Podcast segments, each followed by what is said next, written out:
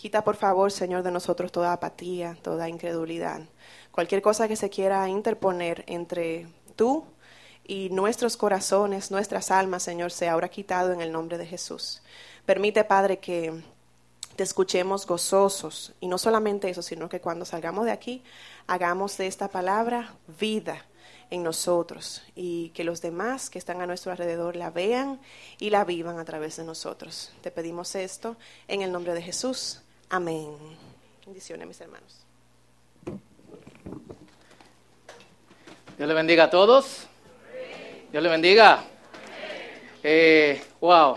Ustedes, señores, no se imaginan el trote de, de, eh, de esta mañana. Eh, yo acabo de llegar, o sea, casi literalmente del aeropuerto para acá.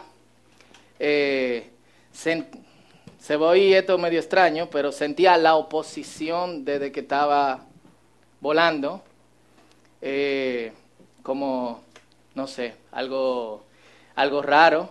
Llegamos aquí, la puerta no abría.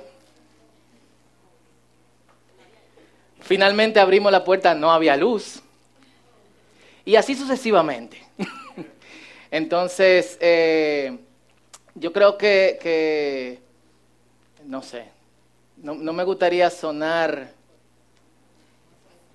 eh, pero bueno, oremos que la palabra de Dios llegue, llegue hoy. Creo que eso es lo, eh, lo importante. Amén. Así que eh, manténganse en, en, oración y receptivos a lo que, a lo que Dios puede decirnos en el día de hoy, que creo que es lo, eh, lo más importante. Y estuve una semana en el estado de Oaxaca, en México, un estado que visita mucho nuestro hermano JJ y que ama a nuestra hermana Elizabeth por allá. ¿Tú viviste allá? Fue un tiempo. Imagínate. Ese.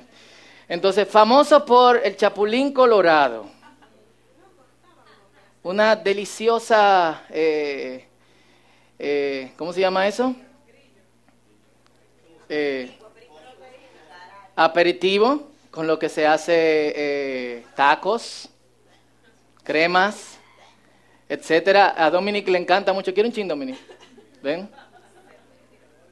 Estos son diferentes porque están remojados en, en ajo, así que alguien que le, que le brinde un, un chicle. Al final están aquí, el que lo quiera probar, se lo traje para ustedes. Es muy ápero.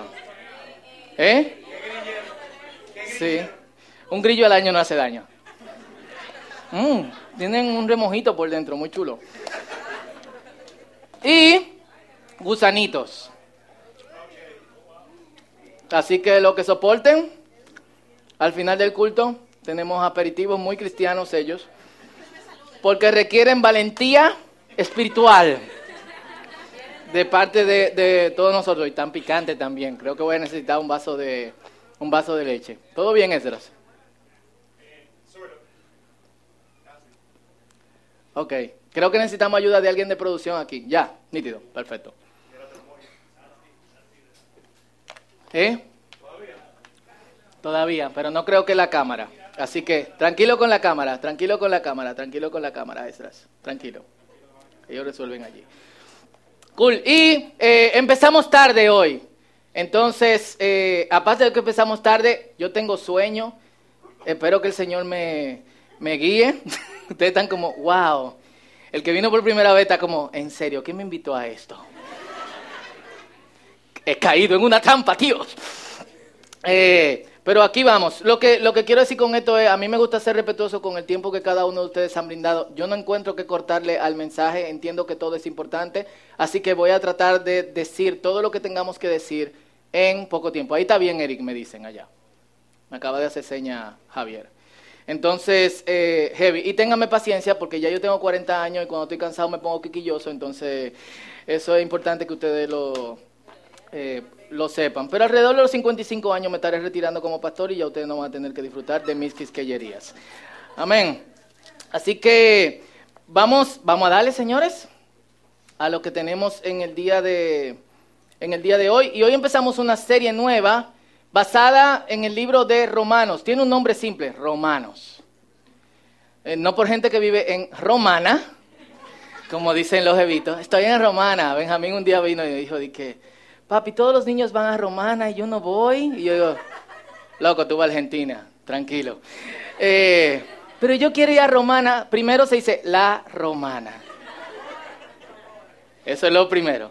Segundo, tú has ido. Yo no he ido. Dicen que hay una cosa que se llama casa de campo. Yo, siéntate. Siéntate. Papá pastor.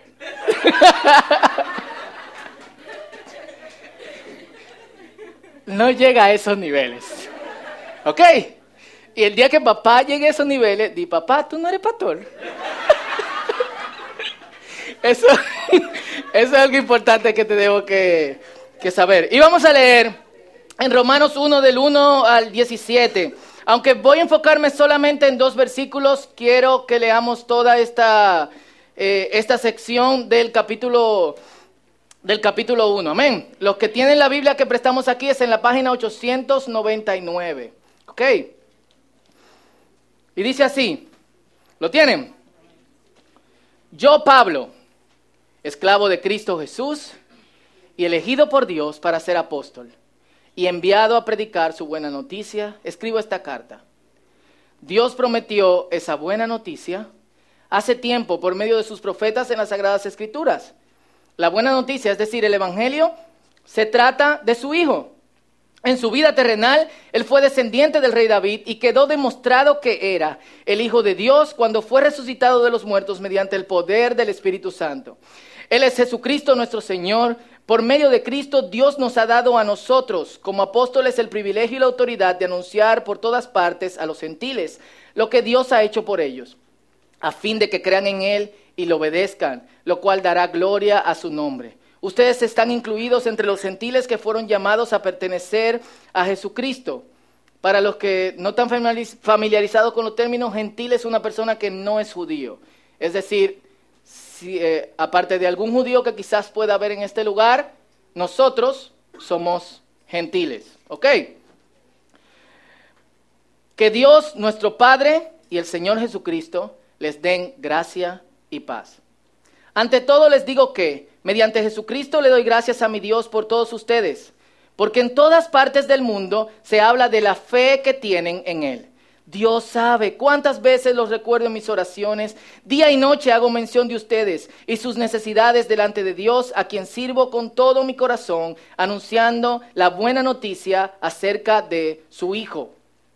Algo que siempre pido en oración es que Dios mediante se presente la oportunidad de ir por fin a verlos pues tengo muchos deseos de visitarlos para llevarles algún don espiritual que los ayude a crecer firmes en el Señor.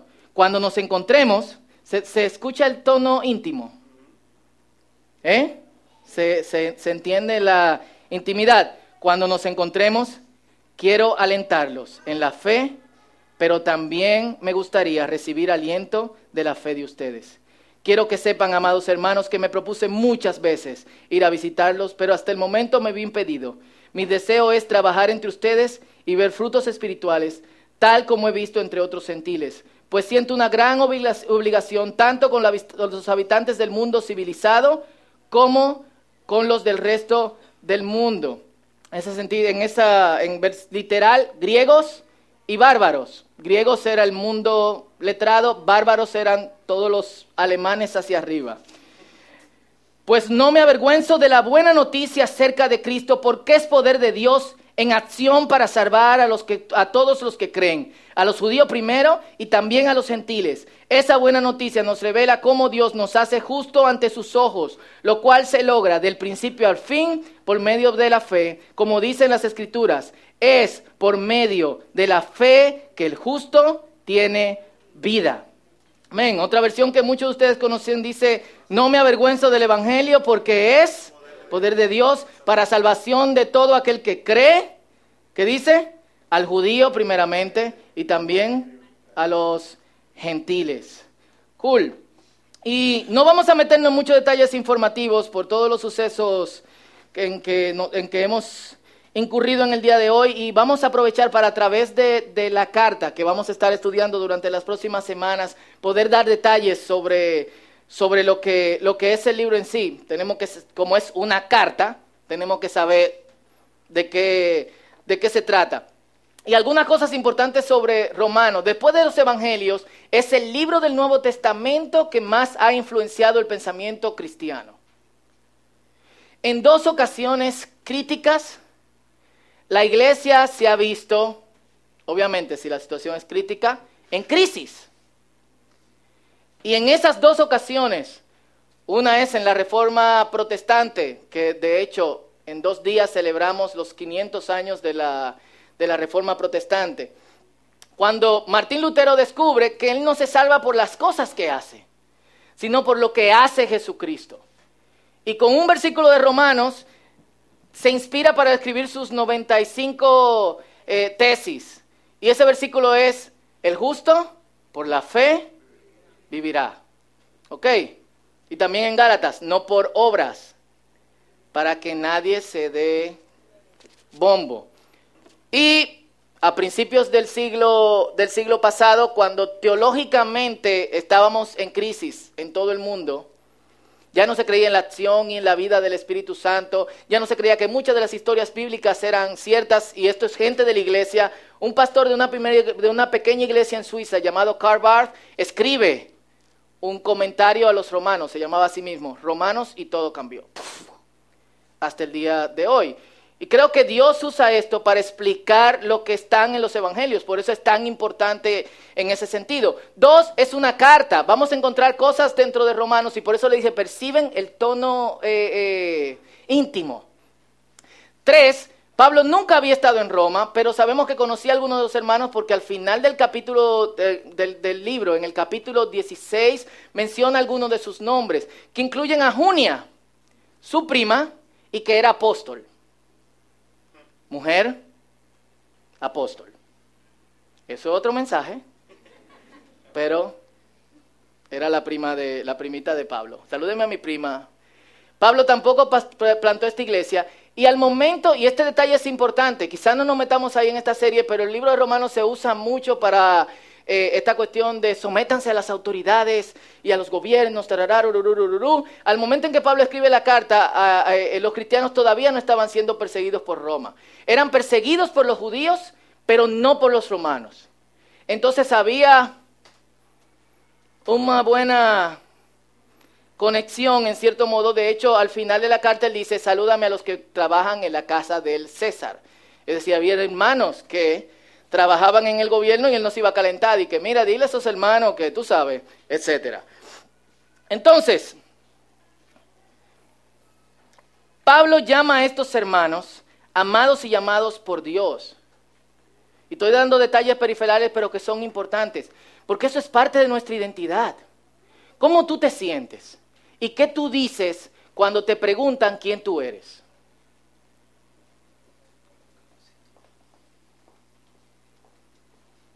Cuando nos preguntan quién nosotros somos, generalmente nosotros decimos qué nosotros hacemos. Ahora, tú eres lo que haces. Tan tímido, no sé. ¿Tú eres lo que haces o haces lo que eres? Y eso es muy profundo. Estamos, yo tengo sueño. Bueno. Sí, yo creo que sí, pero no solamente. o sea que si quitan lo que tú haces, si tu profesión deja de ser, ya tú dejas de ser. O cuando estés desempleado tú no eres nadie. Bueno, pues eso podemos discutirlo, pero... ¿Eh? Pero bueno. No, no, no, tranquilo. Eh, em, Pablo dice cuál es la identidad. Somos amados y llamados por Dios. Es la identidad que todos nosotros tenemos. Sin embargo, muy pocos, cuando nos preguntan quiénes somos, conectamos nuestra identidad con nuestra relación con Dios. Y eso es siendo conservador, en el 95% de los casos, cierto, siendo conservador.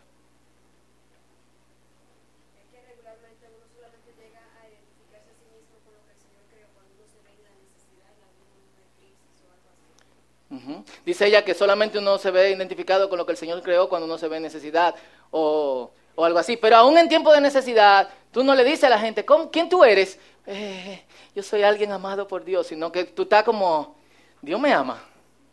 ¿Qué está pasando con, qué está pasando conmigo? Pero esta es nuestra identidad y nosotros tenemos que apropiarnos de eso. Y yo sé que la gente va a poner cara rara. La gente pone cara rara cuando yo le digo que soy pastor. Me mira la pulserita y después me mira los ojos y dice, en serio. Eh, y de hecho, aún sin hubiera vestido de manera en que la gente entiende que los pastores se visten, un disfraz que solamente uso cuando la gente aquí se va a casar, eh, nosotros tenemos que, o sea, la gente no mira bien, full, no mira bien a quien tiene una profesión como predicador de la palabra.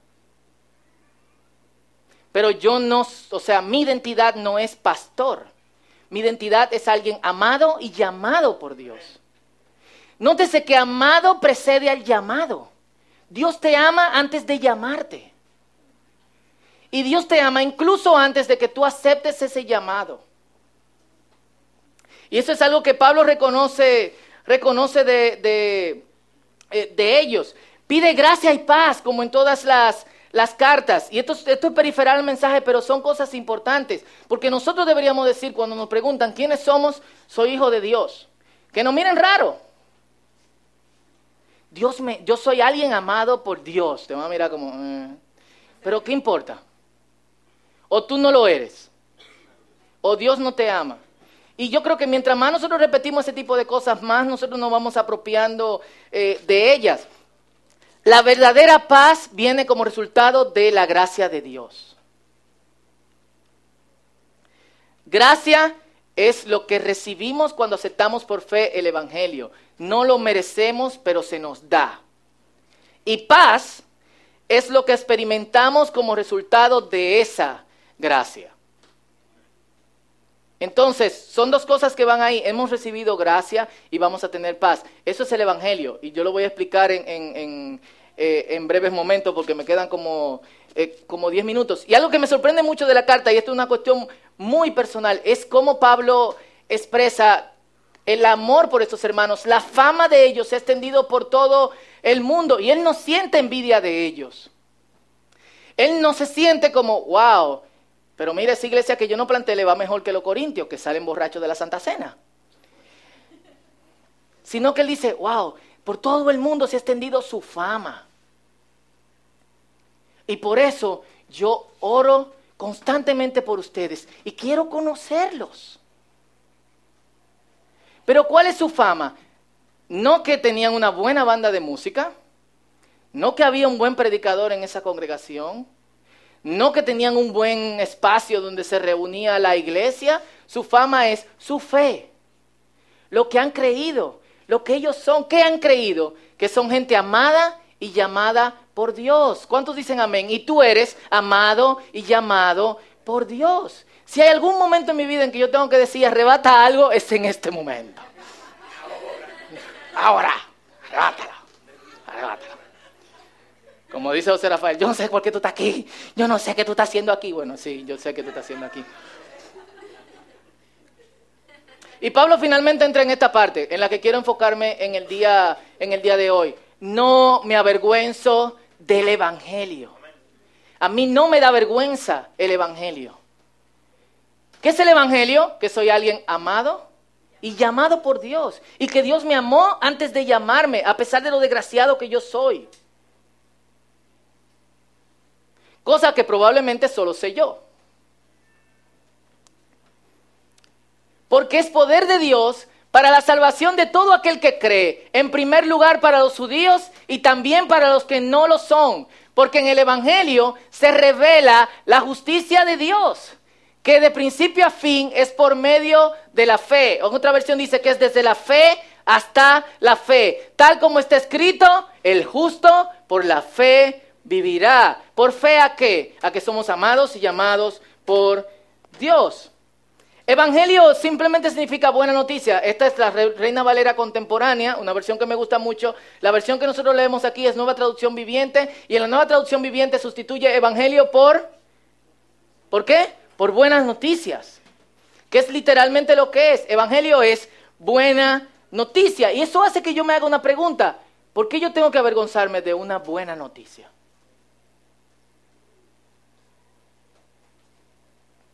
O sea, leer este pasaje, ¿usted nunca se preguntó esto? ¿Quién ha leído este pasaje antes? Ustedes nunca se preguntaron, ¿por qué hay que avergonzarse de algo bueno? Y yo no quería hacer esto, pero yo veo que los predicadores de antes lo hacían. Casi siempre parecía esto en el mensaje, así que lo hice hoy. En el diccionario de la Real Academia Española de la Lengua, vergüenza es sentimiento de incomodidad producido por el temor de hacer el ridículo ante una o varias personas o que alguien haga que tú quedes en ridículo. ¿Ok? Lo repito otra vez. Sentimiento de incomodidad producido por el temor de hacer el ridículo ante uno o varias personas o que alguien haga que tú quedes en ridículo. Y bueno, algunos de ustedes saben, eh, saben esto, creo que hace un tiempo lo, eh, lo conté. Una de mis primeras experiencias de vergüenza era yo estaba en maternal, en un colegio, ¿qué fue? ¿Se acuerda? Ok, ustedes no se acuerdan de la historia, yo sí me acuerdo cuando estaba en maternal. Y yo recuerdo que era el tiempo en que, en que empezaba el control de esfínteres, que ahora sé cómo se llama, celulares, por favor. Y él, eh, eh, en esa ocasión, me dice, no, me defequé en los pantaloncillos. Entonces yo era pequeño, quizá tenía dos años y medio, tres. Es lo único que recuerdo. Todas las imágenes están borrosas, menos la experiencia de vergüenza. Y fue que me cambiaron y el colegio tenía un patio grande del lado del maternal con tendederos. Y mientras la profesora hablaba con todos los niños, yo miraba hacia afuera como el viento movía de un lado a otro mis pantaloncillos que habían sido lavados. ¿Por qué? Porque no quedó entre la profesora y yo, sino que quedó entre yo, la profesora, el colegio y Google cuando pueda hacer viaje al pasado con su cámara satelital en el tendedero si se movía. Yo lo recuerdo hasta ahora. Usted me pregunta cómo se llamaba la profesora, me, pregunta si, si, recuerdo la cara de, los niños. Solamente estábamos mi pantaloncillo y yo. y fue fuerte. Yo también me hacía pipí en la cama hasta los seis años. Y al principio a mí no me daba tanta, tanta vergüenza, pero después que tú llegas al colegio, los chamaquitos empiezan a decir que ya no me hago pipí en la cama y tú, y tú como que es fuerte. Y yo recuerdo que llegando, después de cumplir los seis años, mi tía, que era también profesora en ese colegio, me dice, si tú te sigues haciendo pipí, se lo voy a decir a todo el mundo en el curso. Y yo recuerdo que ese día yo estaba cantando el himno, era por orden de tamaño, yo era el más chiquito, y estaba adelante, y yo pensaba eso mientras miraba todo el colegio así. Y yo me imaginaba, dice, ah, se hace pepe. Esas son experiencias vergonzosas que he superado y por eso las puedo contar.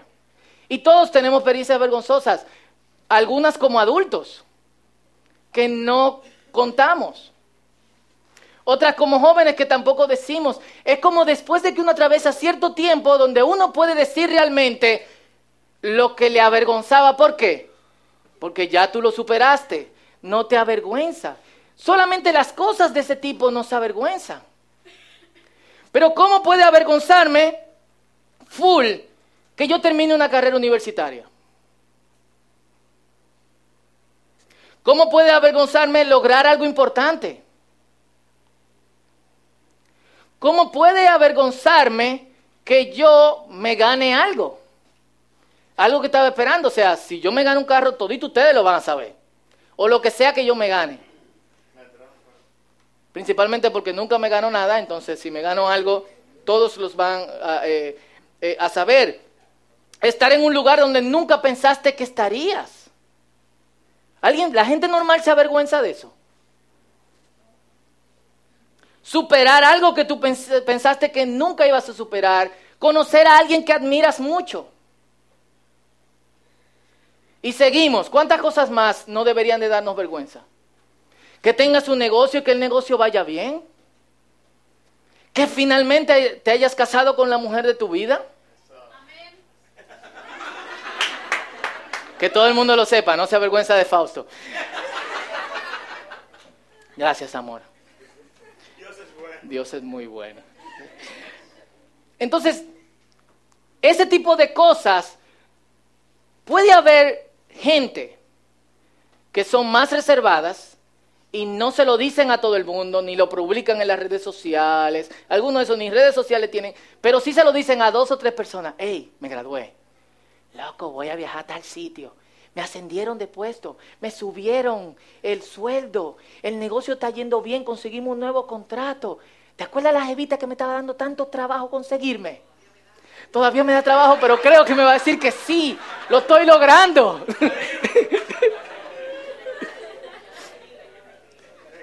¿Eh?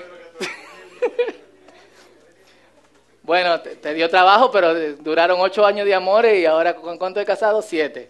Ya tú sabes, Dios es muy, muy bueno. Entonces, cuando me pasa algo bueno, yo quiero que alguien lo sepa. Pregunta, el Evangelio, las buenas noticias, si es buena noticia.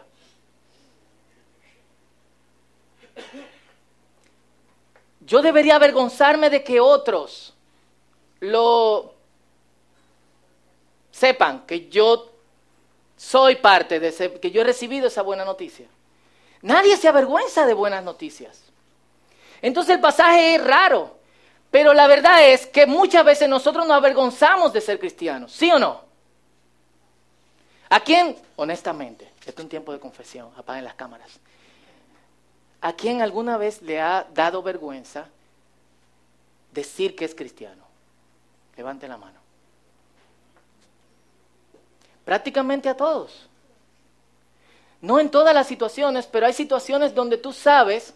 Una vez estábamos cenando con un tío de, de, una prima de, de, Noelia en Argentina y estábamos ahí comiendo, hicieron un asado, no sé cuánto, eh, y, me dice, ¿y vos qué haces? Y la voz de tango, el don, ¿cómo era que se llamaba?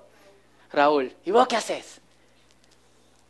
Ah, yo soy, yo soy cristiano, soy pastor. Ah, buen curro, ¿eh? Buen curro es es como buen negocio, ¿eh? Fue como... Probablemente si yo hubiese sabido qué tipo de persona es, lo pienso. Y hay ese tipo de situaciones. Hay momentos en que la forma en que otros cristianos viven y actúan, su forma de concebir la vida nos avergüenza, ¿sí o no? ¿Quién no se ha avergonzado de lo que otros cristianos dicen? Full. Principalmente cuando dicen, el Señor quiere más a República Dominicana que Puerto Rico. Ese tipo de cosas tú dices como, Dios, en serio. Wow, ok, tengo que terminar. Entonces, eh, eh, nosotros nos podemos sentir vergüenza de cómo algunos cristianos se comportan, pero ese no es el Evangelio. Porque el Evangelio no se trata de cómo otra gente se comporta sino que el Evangelio se trata de lo que Dios hace conmigo y lo que Dios hace con nosotros. Y aún eh, eh, encima de eso, el Evangelio se trata de lo que Dios hace con esa gente de la que nosotros nos avergonzamos porque Dios lo los ama. Y en otra parte en Romano dice, a pesar de cómo viven, a Dios no le da vergüenza decir que ustedes son sus hijos. Yo puedo avergonzarme de cómo los cristianos se han comportado a través de la historia y me puede dar vergüenza. Pero al mismo tiempo, eso tampoco es evangelio. Es una falsa interpretación teológica de mucha gente que finalmente terminó haciendo cosas por su teología. Pero eso no es evangelio. ¿Qué es evangelio? Evangelio es, estábamos perdidos sin la posibilidad de ser alcanzados. Es decir, antes de Jesucristo, literalmente, la mayor parte del mundo, su única posibilidad era ir al infierno. Y a algunos no les gusta que hablen de infierno, pero el infierno es un lugar real.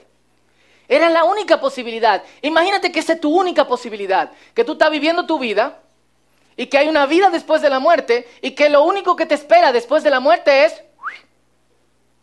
Imagínatelo. Nosotros no nos lo imaginamos, pero es lo que tenemos que imaginarnos. Estábamos lejos de Dios, nos sentíamos rechazados por Dios, esclavos del pecado, no teníamos otra opción. ¿Qué opción tú tienes cuando tú vayas al infierno?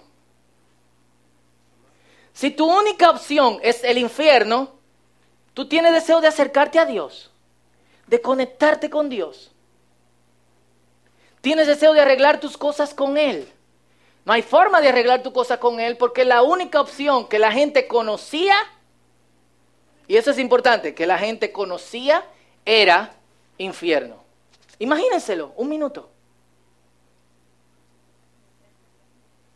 Y quizá vivamos nuestra vida bien y vayamos por el mundo tranquilo y todo lo demás, pero llegando a cierto punto en nuestra edad, en esa edad donde uno como que ya todo está, se ve, no hay mucho futuro. Esta semana estaba hablando con un amigo que tiene sesenta y pico de años y yo le decía, dime del futuro. Y me decía, como que no hay mucho futuro, ¿eh? yo no puedo pensar muy para adelante, yo puedo pensar en la cosa inmediata.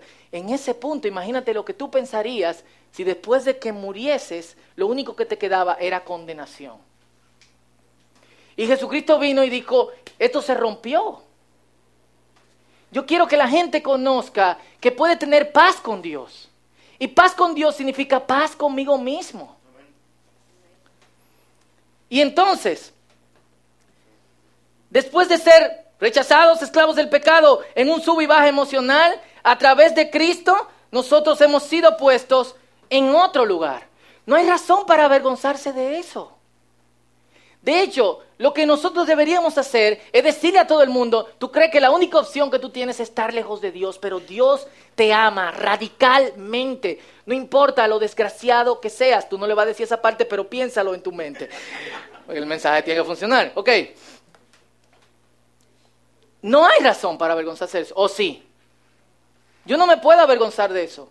Yo no sé dónde estaría yo si no fuese por, por Dios. De hecho, de lo que yo sí tengo que avergonzarme es de cómo yo vivía antes. Romanos 6, 20 y 21 dice, cuando eran esclavos del pecado, estaban libres de la obligación de hacer lo correcto. ¿Por qué? No teníamos otra opción. ¿Y cuál fue la consecuencia? Que ahora están avergonzados de las cosas que solían hacer. Hay cosas que todos nosotros vivimos de las que sentimos vergüenza. Full.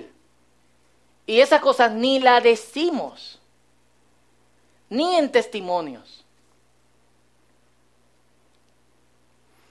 Entonces, en vez de eso podemos poner el enunciado en positivo.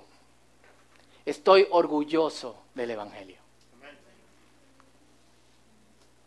Me siento feliz con lo que Dios ha, hecho. Y, y de hecho, lo que sigue es importante porque dice que el Evangelio es salvación para todo aquel que cree. Eso quiere decir que Dios no forza. Dios hace un llamado, pero tú eres libre de aceptar el llamado o no. Dios hace ese llamado y Dios no forza ese llamado eh, en tu vida. Tú debes responder en fe. ¿Y qué crees en fe? Soy amado por Dios y Dios me ha llamado, a pesar de que no merezco ser amado y ser llamado. Y en ese sentido, salvación no es solamente un evento, el momento en que yo soy salvo, sino el proceso de la vida cristiana. ¿Cómo Dios me perdonó? cómo yo voy a vivir santificación. Y mi tiempo posterior con Dios, gloria con Dios. Todo eso, salvación es un evento, pero también salvación es un, eh, un proceso. Y David expresa esa sensación real de lo que es estar salvos. Él dice, ¿cómo se siente ser salvo? Y se siente así. Sé que el Señor siempre está conmigo. No seré sacudido, porque Él está aquí a mi lado. Con razón mi corazón está contento. ¿Alguno de ustedes se ha sentido alguna vez con todas las vainas presionándolo desde afuera, pero como...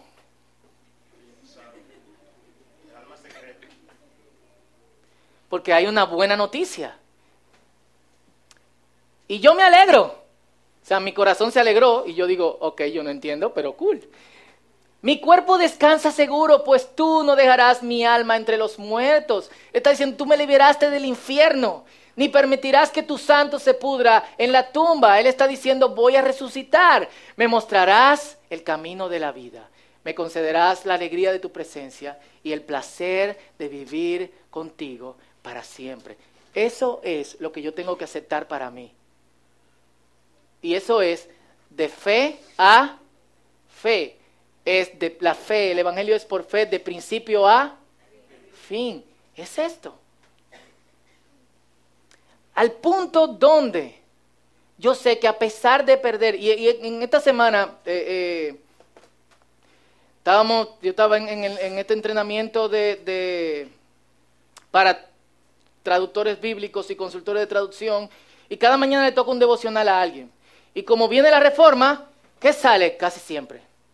Romano, Martín Lutero, no sé cuánto, eh, un dato interesante de Martín Lutero, para los que odian las canciones eh, actuales y aman los signos, es que los signos eran las canciones de los bares, él le cambió la música, la letra, y le dejó la misma música.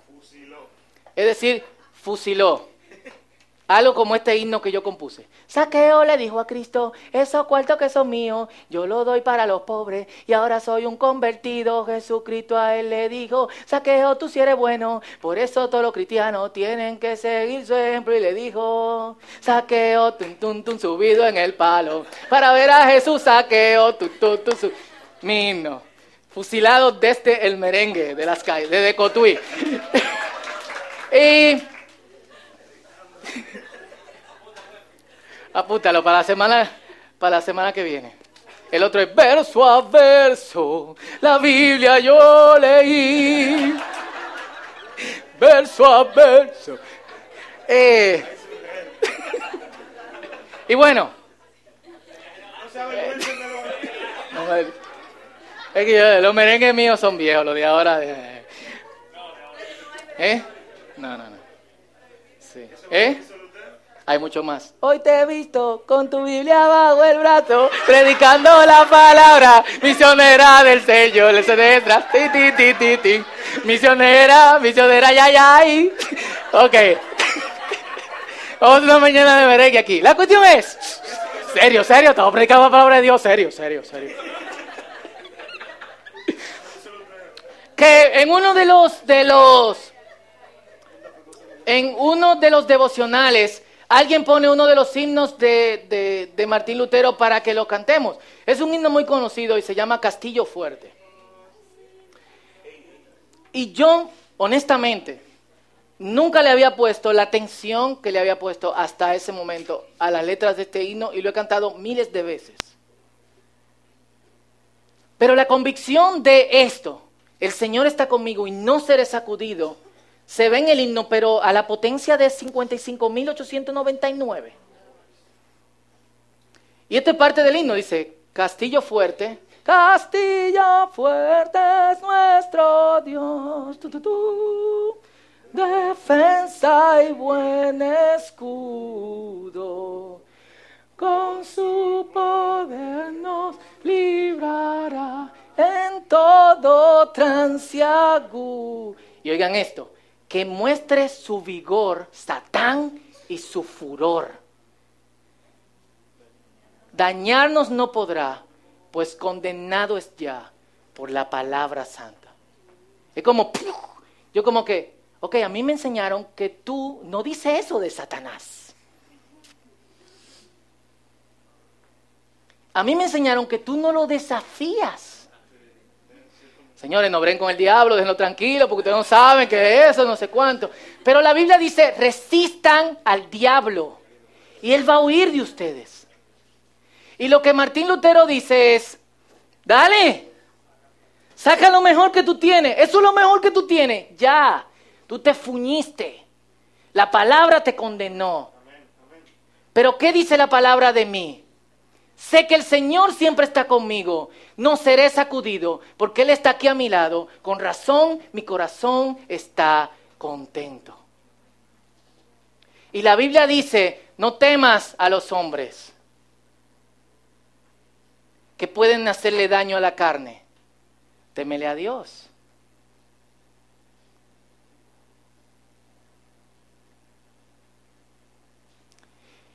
Entonces, el Evangelio me lleva a este punto porque yo debería de avergonzarme por él. Y tenemos que terminar porque se está acabando el tiempo ya. Y yo te reto a internalizar esto. Nosotros no podemos darnos el lujo de que esto no pase así. Lo que nosotros tenemos que hacer es esto. Soy amado y llamado por Dios. Y cuando otros pregunten, tú también puedes ser llamado y amado. Dios te ama. Dios te ama. ¿Y qué significa que Dios me ama? Es que pueda pasar lo que sea, mi integridad eterna está segura. Mi única opción no es el infierno, mi opción es acercarme a Dios. Evangelio también es, wow, me encantaría poder cambiar, me encantaría poder ser otra persona, pero no puedo. Aun cuando no puedo, hay otro que sí pudo por mí. ¿Y porque Él pudo? Yo puedo. Eso es Evangelio. Yo quiero que inclinemos nuestros rostros y, y le pido disculpas por el tiempo otra vez. Pero esto es muy importante.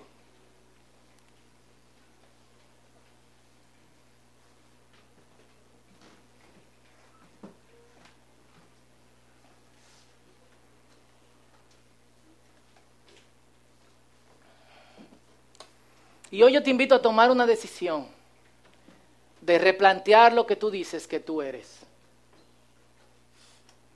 Porque lo que tú entiendes que eres ahora es tu respuesta al Evangelio.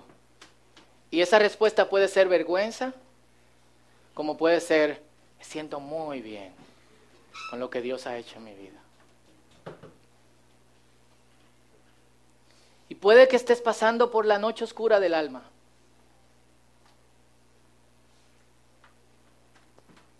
Aún así, el Señor está contigo. Y todavía hay buenas noticias. Así que en el caso particular de cada uno,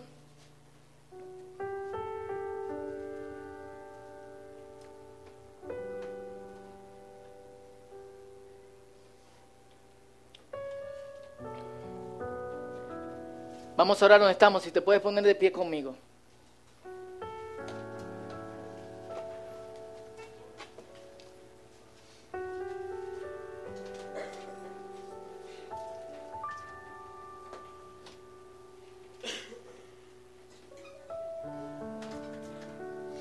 Hay una resistencia en ti a sentirte como amado y llamado por Dios, dile, Señor, siento algo que se resiste a pensar en esto.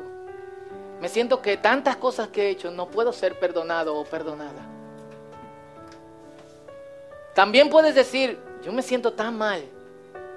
No puedo, no puedo conectarme con lo que está diciendo David. Llévame a ese punto, Señor. Escúchame.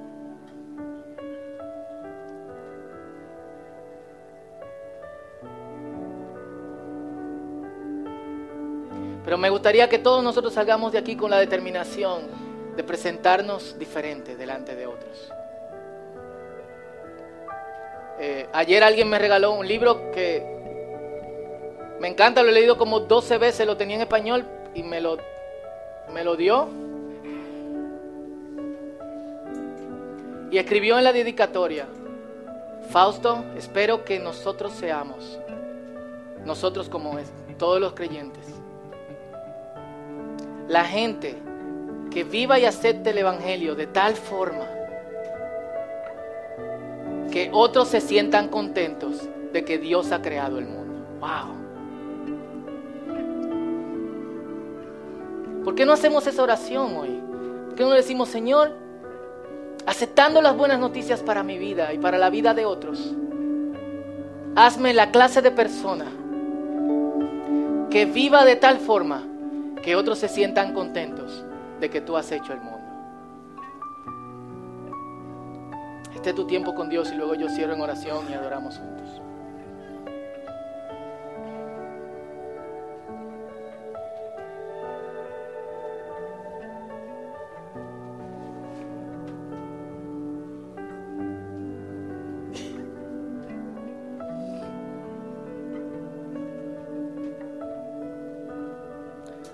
Gracias Señor por tu buena noticia para nosotros. Yo no sé de otros, pero honestamente yo no sé, no sé dónde estaría si no fuese por ti.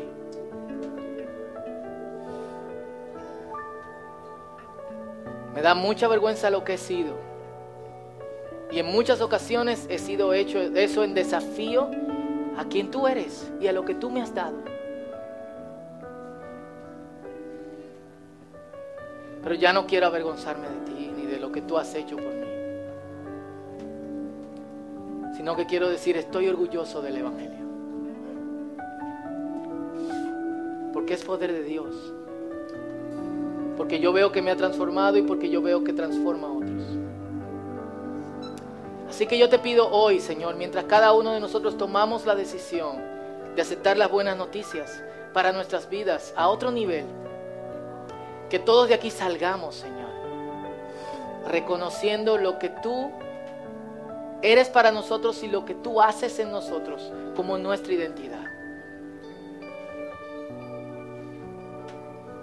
Y permite que hoy sea un punto, Señor, crucial para el resto de nuestras vidas.